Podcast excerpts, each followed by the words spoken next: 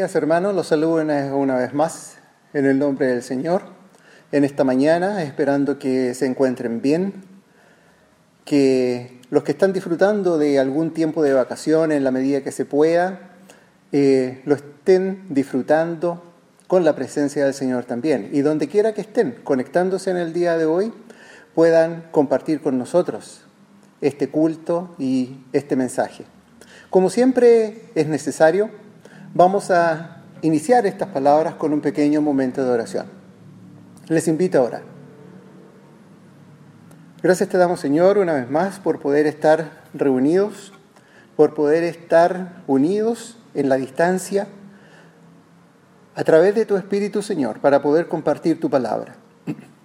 Te pido, Señor, que tú seas manifestándote en cada uno de nosotros, de los que están en sus hogares y también conmigo en este lugar, para que tu palabra, Señor, sea compartida y que tu mensaje a través de esas palabras, Señor, sea el que tú quieres. Gracias te damos una vez más y dejamos esta oración en tus manos en el nombre de Jesús. Amén. Una vez más estoy acá, en este lugar, en este templo, en la soledad de este templo, acompañado de la presencia del Señor, para poder dirigir a ustedes estas palabras. Pero esta mañana, primeramente, quisiera especificar una cosa. Este mensaje está principalmente dirigido a aquellos que ya llevan un tiempo en la fe, que llevan un tiempo en el camino del Señor y que han conocido del Evangelio, que han aceptado el Evangelio a través de Jesús y viven o tratan de vivir una vida conforme a lo que Él nos enseñó. Recordando las palabras de un antiguo, eh, una antigua alabanza, para todos aquellos que, como esa alabanza dice, he decidido seguir a Cristo y no vuelvo atrás. Pero de todas maneras, si hay alguna persona que todavía no tiene esa seguridad, que todavía no ha hecho esa decisión definitiva por seguir a Jesucristo, las palabras de hoy día le van a servir bastante también. Pero, repito, principalmente está dirigido para aquellos que ya llevamos algún tiempo en el Evangelio. El mensaje de hoy lo titulé En defensa de Dios. No sé si alguno de ustedes ha pensado, ¿necesita Dios que yo lo defienda? ¿Cómo puedo defender a Dios? En realidad lo más frecuente es, entre nosotros, pensar lo contrario. Pensar que Dios es el que siempre está a nuestra defensa de que Dios está siempre delante de nosotros, ayudándonos, sosteniéndonos para vivir esta vida y pasar por las dificultades que también esta vida tiene. Siempre en la Biblia recurrimos a verdades que están escritas y declaradas en este libro, como por ejemplo el Salmo 26, Ahora sé que el Señor salva a su ungido, le responderá desde su santo cielo, con la potencia salvadora de su diestra. El Salmo 34, 7. El ángel del Señor acampa alrededor de los que le temen y los rescata. El Salmo 25, 20. Guarda mi alma y líbrame, no sea yo avergonzado, porque en ti me refugio. O Jeremías 51, 36. Por tanto, así dice el Señor, he aquí, yo defenderé tu causa y ejecutaré tu venganza. Palabra de Dios que permanentemente leemos, a la que permanentemente recurrimos y a través de la cual como hijos de Dios nos sentimos seguros en su mano. No es mi deseo ni mi intención que esto suene como una crítica o como algo que no hay que hacer. Muy por el contrario, Dios es nuestro Padre y como buen Padre cuida de sus hijos.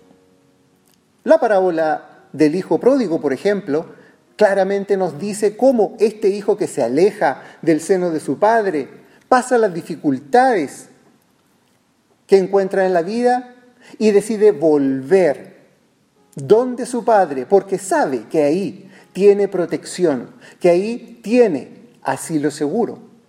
De la misma manera, Dios es nuestro Padre. Jesús mismo, sus mismas palabras nos dicen que Él es el pastor. Él es el buen pastor que defiende a sus ovejas y que incluso da su vida por sus ovejas. Pablo, en Romanos 8:34, nos dice, ¿quién es el que condena? Cristo Jesús es el que murió. Sí, más aún, el que resucitó, el que además está a la diestra de Dios y el que también intercede por nosotros, nos defiende. Estas son verdades bíblicas que sustentan nuestra fe día a día y nos ayudan a sobreponernos en momentos difíciles. Pero, estimados hermanos, vuelvo a hacerles la misma pregunta. ¿Necesita Dios que nosotros lo defendamos hoy día?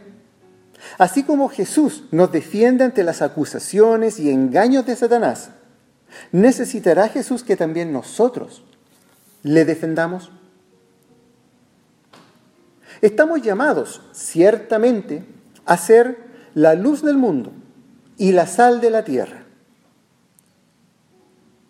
Pero esta luz del mundo y esta sal de la tierra nos tiene que también llamarnos a cumplir con una responsabilidad importante, que no solo es la predicación del Evangelio, sino que también denunciar y hacer ver lo que es incorrecto cuando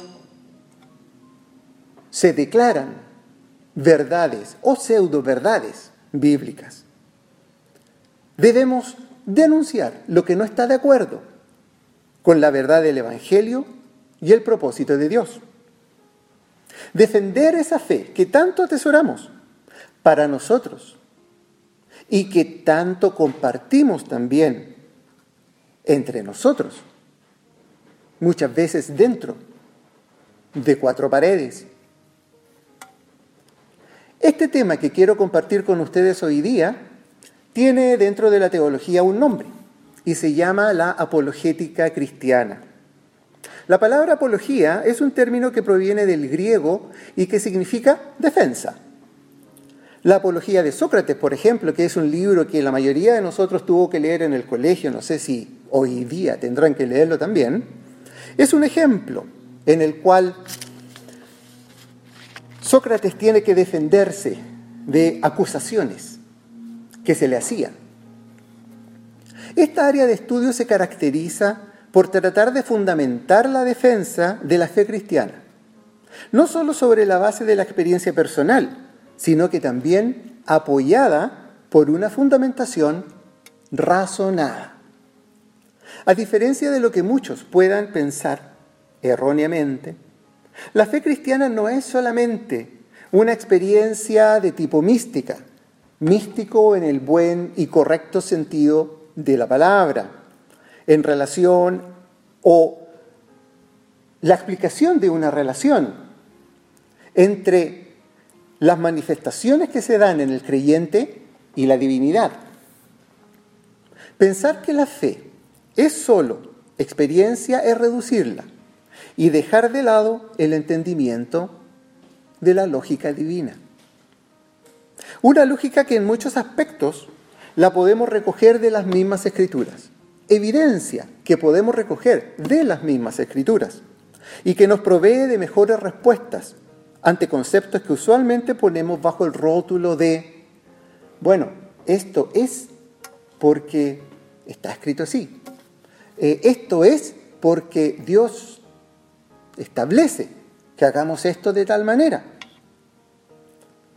Por supuesto que existen dogmas que jamás terminaremos de entender a plena cabalidad verdades bíblicas que van más allá de nuestro entendimiento, que van más allá de nuestra mente, ya que nuestra mente no es, por supuesto, la mente de Dios. y no podemos pretender entenderlo todo.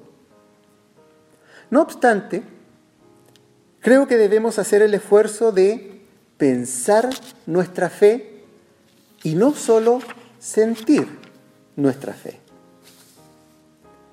Un hombre llamado Juan Wesley, teólogo inglés del siglo XVII, iniciador a través de el avivamiento que él provocó en la iglesia anglicana, iniciador de lo que posteriormente fue la iglesia metodista, solía decir, una fe que madura trata siempre de echar raíces en una razón.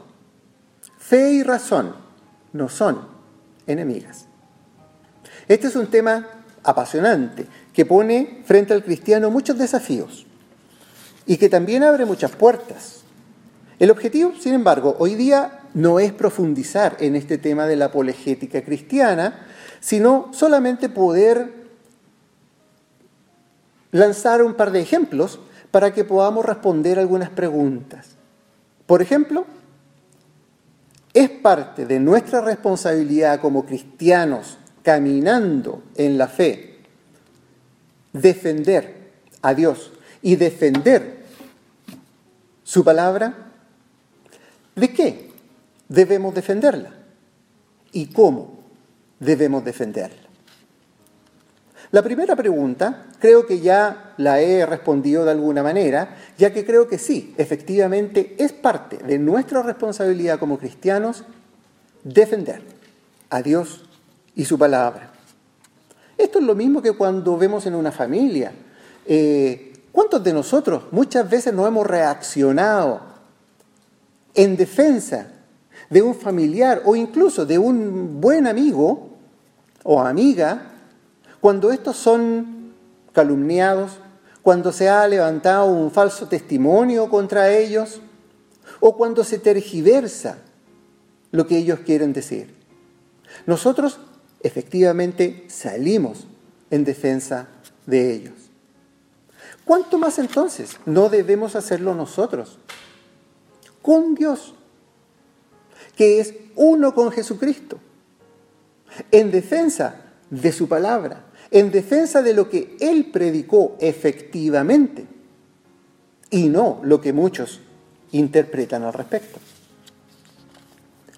Este tema de las malas interpretaciones, de las calumnias, de las críticas que se le hacen a la fe no es algo nuevo, es algo que viene de hace mucho tiempo, es algo que comenzó por lo menos a partir del siglo, del siglo IV de nuestra era, cuando se institucionaliza la Iglesia Católica. Pero no solamente la Iglesia Católica podría ser responsable de esto, sino que también muchas de las organizaciones reformadas cayeron también en lo que se llamaban herejías. Y algunas herejías que están presentes hasta el día de hoy. ¿Qué pasa hoy día, en nuestro siglo XXI?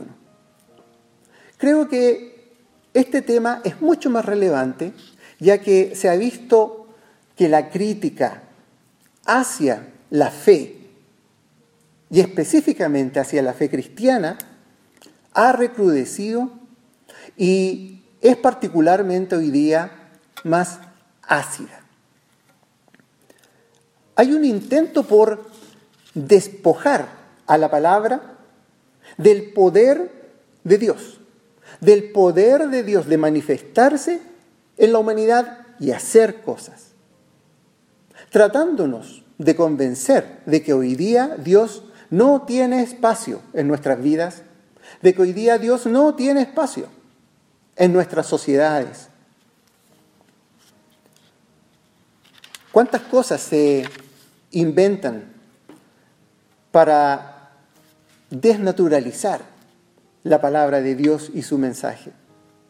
Son muchas. Y sobre esas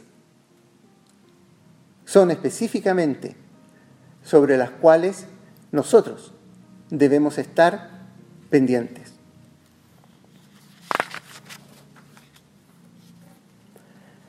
Quizás ustedes también, como yo, han escuchado muchas veces en alguna congregación, ya sea de manera presencial o grabada en algún video, con qué facilidad y con qué vehemencia se toma el nombre de Dios y se dice, Dios ha dicho esto.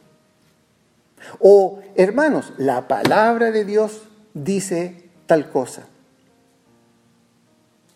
Pensando al respecto, creo que si Dios pudiese, sería hoy día ultramillonario con todas las demandas que hubiese ganado por difamación y calumnias. Pero Dios no hace eso.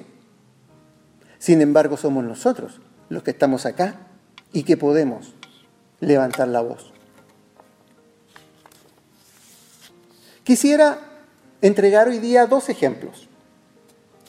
Dos ejemplos que trasuntan lo que es una falacia. ¿Qué es una falacia? Una falacia es el producto de un razonamiento que tiene la apariencia de válido, que tiene la apariencia de correcto, pero no lo es. No es correcto. Y el problema principal en eso es que las premisas sobre las cuales ese razonamiento está basado son incorrectas. Un primer ejemplo lo quiero entregar en relación a varios testimonios que personalmente he escuchado y que tienen que ver con personas que argumentan respecto de su decisión de alejarse del cristianismo. Ellos razonan y argumentan con razones para decir, ¿sabe? El cristianismo no es lo que yo pensaba, no me gustó, por lo tanto, lo dejo. Muchos de esos argumentos tienen que ver con lo que sucedía en esa congregación, me hacía alejarme de mis amigos. Otro argumento, sentía que me estaba convirtiendo en otra persona. Otro argumento, al parecer el objetivo era que estuviésemos en un círculo cerrado, sin tener contacto con el exterior para no contaminarnos. Y muchas veces recurren a el versículo que dice, vosotros ya no sois de este mundo. La conclusión a la que esa persona llegó puede ser válida. No es efectivamente lo que esperábamos. Pero ahí nosotros debemos tomar la palabra y decir, a ver, esperemos un poco, eh, razonemos un poco. ¿Cuáles son las razones, cuáles son los motivos que tú tienes para tal decisión? La Biblia misma es la que nos entrega la razón de nuestros argumentos. Cuando efectivamente la entendemos con la ayuda del Espíritu Santo y respetamos efectivamente el propósito que ella tiene.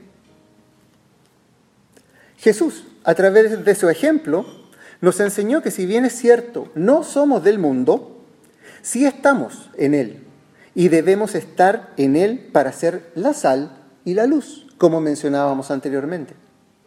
Pero ¿qué pasa cuando ese mandato, ser la sal, la luz del mundo, no se toma como efectivamente la palabra y la intención de Jesús lo dice, efectivamente nos puede llevar a entender que debemos alejarnos del mundo, que debemos recluirnos y debemos conformar un círculo cerrado totalmente separados de lo que hay allá afuera. Pero hermanos, ¿De qué sirve la sal si la depositamos en una gran bodega, toda la sal junta? ¿De qué sirve la luz? ¿De qué sirve una bodega llena de ampolletas que nos dan luz? Si están todas juntas. Muy bien sabemos que si acumulamos sal, el exceso de sal hace que lo que tengamos como producto sea algo muy malo, incomible, inservible. E imaginen también, si en un depósito o en un templo tuviésemos todas las luces encendidas, porque nosotros somos la luz, habría tanta luz que nos cegaríamos entre nosotros mismos y no veríamos nada. ¿Qué pasa con ese otro argumento? Al parecer querían cambiar mi personalidad, al parecer querían que fuese otra persona. Los cristianos estamos llamados a perfeccionar nuestras vidas, desechando lo que nos conviene, pero sin renunciar a las características personales propias que han sido dadas por Dios. El Salmo 139, 13, 14 dice que Dios nos formó desde el vientre de nuestra madre. Desde ahí está dada nuestra personalidad. Desde ahí está dado nuestro carácter y nuestro temperamento. Y lo que nosotros, a través de la vida cristiana, lo que hacemos es perfeccionar ese carácter, es perfeccionar ese temperamento a la luz del ejemplo que nos entregó Jesús. Pero nuestra personalidad, Dios no la quiere cambiar. Dios no quiere que seamos personas diferentes. Dios quiere que seamos personas perfeccionadas, como dice Pablo, buscando la perfección en el ejemplo de Jesucristo. Por lo tanto, no es correcto decir que quieren cambiar mi personalidad, que sea yo otra persona. Desgraciadamente, y debemos reconocerlo también con claridad, estas son cosas que se dan mucho también dentro de las iglesias que se dicen cristianas. Desgraciadamente, estructuras religiosas que están preocupadas más bien de un engrandecimiento personal, de una conveniencia personal, ya sea de tipo económica, o también una conveniencia en términos de poder ejercer un poder sobre la congregación. Y se toma el nombre de Dios y se dice, Dios dice, la Biblia dice. Hermanos, si nos encontramos con una persona que tiene esos argumentos, que tiene esas problemáticas respecto de la fe, digámosle, terminantemente. Sí, debe salir arrancando. Debe dejar de lado eso. El lugar donde te congregas, no la fe cristiana.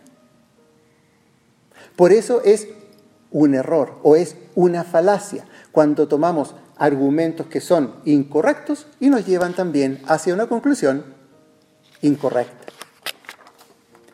Un segundo y último ejemplo que quiero tocar tiene que ver con otra falacia y que yo creo muchos de ustedes han escuchado también y que dice, hermanos, Dios está en todas las cosas. Dios está presente en todo lo creado. E incluso existen fundamentos bíblicos que se toman. Por ejemplo, el Salmo 19.1. Los cielos cuentan la gloria de Dios y el firmamento proclama la obra de sus manos. Alcen los ojos y miren a los cielos. ¿Quién ha creado todo esto? El que ordena la multitud de estrellas una por una y llama a cada una por su nombre. Es tan grande su poder y tan poderosa su fuerza que no falta ninguna de ellas. ¿Acaso no lo sabes? ¿Acaso no te has enterado? El Señor es el Dios eterno, creador de los confines de la tierra. No se cansa ni se fatiga, y su inteligencia es insondable. Isaías 40, 26, 28 de la versión, nueva versión internacional. Si unimos ambas premisas, Dios está en todas las cosas. Dios ha creado todas las cosas. Por lo tanto, perfectamente podríamos pensar, bueno, entonces es válido sostener que cuando el ser humano se relaciona con toda la naturaleza y todo lo creado, también está sosteniendo una relación con Dios. En otras palabras, lo que necesita el ser humano es aprender a conectarse con lo creado y consigo mismo para establecer un vínculo espiritual con Dios, el creador de todo. Consecuentemente, también sirve para fundamentar el rechazo a la religiosidad establecida por la fe cristiana sobre la base de ser prácticas inventadas y desarrolladas por hombres. Pero hermanos, ¿en qué momento? Y nuevamente vamos a razonar la lógica divina. ¿En qué momento Dios dijo que su espíritu estaba en cada cosa creada? ¿En qué parte de las escrituras señalan que podemos encontrar la espiritualidad de Dios en, por ejemplo, los árboles? No se puede negar que es un razonamiento que parece atractivo y hasta lógico, aún más cuando leemos que el mismo Einstein adhería a esta postura cuando en una ocasión dijo, creo en el Dios de Spinoza. Spinoza, con S inicial y Z final, fue un filósofo del siglo XVII que inició esta corriente de pensamiento. Dios está en todo lo creado. ¿Qué debemos decir nosotros como cristianos al respecto? ¿Qué debemos decir nosotros en defensa de Dios y en defensa de su palabra? Lo primero es señalar que son premisas erróneas, definitivamente. Por una parte, este filósofo lo que señala es que todo lo creado, nuestro mundo y todo lo que hay fuera de él, es una sola totalidad, a la que él llamó sustancia. Por lo tanto, todo lo creado son atributos de esa sustancia. La naturaleza, los árboles, eh, lo construido, nosotros mismos, todos somos atributos de esa sustancia. Y en consecuencia, parte de esa totalidad. El problema es que este filósofo llamó a esa totalidad, llamó a esa sustancia Dios. Quizás por un trasfondo eh, judío que él tenía y que en su juventud rechazó. Pero este Dios que él desarrolla, este Dios de la creación que él desarrolla, es un tanto diferente al Dios de la creación que tenemos acá. Es un Dios cósmico que se da a conocer a través del trabajo armonioso y perfecto de las leyes que rigen la naturaleza y el universo. Esta postura filosófica parte primero por despojar a la Biblia de toda la acción del poder de Dios. Despojar a la Biblia de lo que podríamos llamar, entre comillas, sobrenatural. De la acción de Dios sobre el hombre a través de su manifestación en la persona de Jesús. Eso se deja afuera. Por lo tanto, esta es una totalidad inmanente o en otras palabras, una totalidad que está en todo ser creado y que no existe necesidad de establecer una relación personal con Dios, ya que automáticamente, sin hacer mucho, seríamos parte constitutiva de esta divinidad. Entonces, ¿qué sentido tendría reconocer que estamos alejados de Dios? ¿Qué sentido tendría Romanos 3:23 que nos dice respecto de nuestra de nuestro estado frente a Dios. ¿Qué sentido tendría el sacrificio de Jesús? ¿Qué sentido tendría nosotros movilizarnos hacia Dios en un deseo de restablecer la relación y la comunión con Él a través del sacrificio de Jesús? Para esta postura, eso no tiene cabida y no tiene ningún sentido. Por lo tanto, si nos encontramos con personas que adhieren a este tipo de pensamiento, nuevamente nosotros debemos salir en defensa de Dios, salir en defensa de su palabra y decir con claridad, a ver, bueno, si tú crees en ese Dios, perfecto, pero ten claro que no es el Dios del cristianismo, no es el Dios declarado en la Biblia. Por lo tanto, cristiano no te podrás llamar. Quizás te podrás llamar espinosista o algo por el estilo. Ejemplos como estos han existido y seguirán existiendo por mucho tiempo. Nuestra tarea es poder aprender a identificar ese tipo de pensamientos, ese tipo de razonamientos, para poder reaccionar en el momento que corresponde. ¿Cuáles son los requisitos que debemos tener para eso? Primero, y como dice segunda de Timoteo 1:12, debemos tener muy claro y debemos estar muy seguros en quién hemos creído. Hemos creído en el Dios que nos declara la Biblia, hemos creído en el Dios revelado en Jesucristo que la Biblia nos declara. Segundo, y consecuencia lógica, debemos conocer este libro, debemos conocer efectivamente la palabra.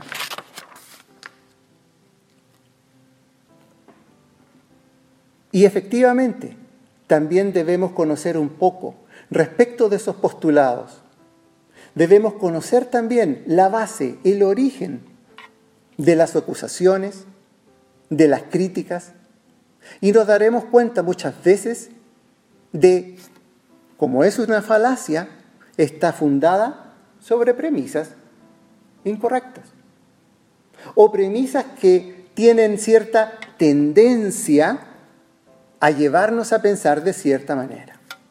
Y nosotros como cristianos, ya un poco más maduros, debemos aprender a reconocer ese tipo de cosas.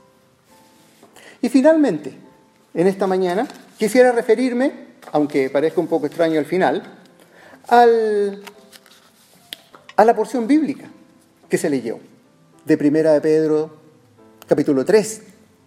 Y sobre ella, solamente decir que su contexto estaba dado en el tiempo en el cual los primeros cristianos tenían que efectivamente hacer una defensa de su fe y una defensa que les costaba muy cara, diferente a nuestros tiempos, en que no hay persecución, por lo menos en la región del mundo donde vivimos, eh, no existe el martirio a los santos, no existen ese tipo de cosas. Pero Pedro nos llama a primeramente a presentar defensa de nuestra fe. Ya sabemos que la palabra defensa proviene de la palabra griega apología, concepto al que nos referimos anteriormente. Y eso conlleva también el ocupar la palabra, el usar la palabra, el hablar a través de una argumentación. Segundo, Pedro también nos dice que esta defensa la debemos hacer. ¿Cuándo? Cuando se nos demande razón respecto de nuestra fe. La palabra razón viene del griego logos, que significa la palabra, no solamente palabra, sino la palabra meditada o razonada. Por lo tanto, no es simplemente hablar, sino que es hablar meditadamente estudiadamente y razonadamente. Recuerden lo que dijimos al principio, la Biblia nos enseña razones que debemos descubrir y debemos aprender. Y para terminar, Pablo ocupa en esa versión, ocupa con reverencia y mansedumbre. Que nuestra defensa sea con, con reverencia y mansedumbre. Pero hermanos, no vayamos a entender mal esta palabra mansedumbre, ya que muchas veces la confundimos con sometimiento. El cristiano tiene una fuerza interior que ha aprendido a manejar y ha aprendido a no dejarse llevar por las emociones y reaccionar sin razón. Eso es parte de nuestra del perfeccionamiento de nuestro carácter, el perfeccionamiento de nuestro temperamento. Hemos aprendido a reaccionar de mejor forma. La mansedumbre no es sinónimo de debilidad. Por lo tanto, debemos tener la fuerza suficiente para que en el momento indicado levantemos nuestra voz, digamos lo que corresponde, señalemos lo que no es correcto y lo que no está de acuerdo a lo que la palabra de Dios enseña. Y si alguien quiere creer otra cosa, muy bien, está en todo su derecho. Pero que no se diga que Dios ha dicho esto que no se diga que la palabra de Dios dice esto, o que no nos digamos cristianos cuando no lo somos. Claramente aquí se nos dice cuándo, cómo, dónde llegamos a ser cristianos. Hermanos, Dios y su iglesia necesita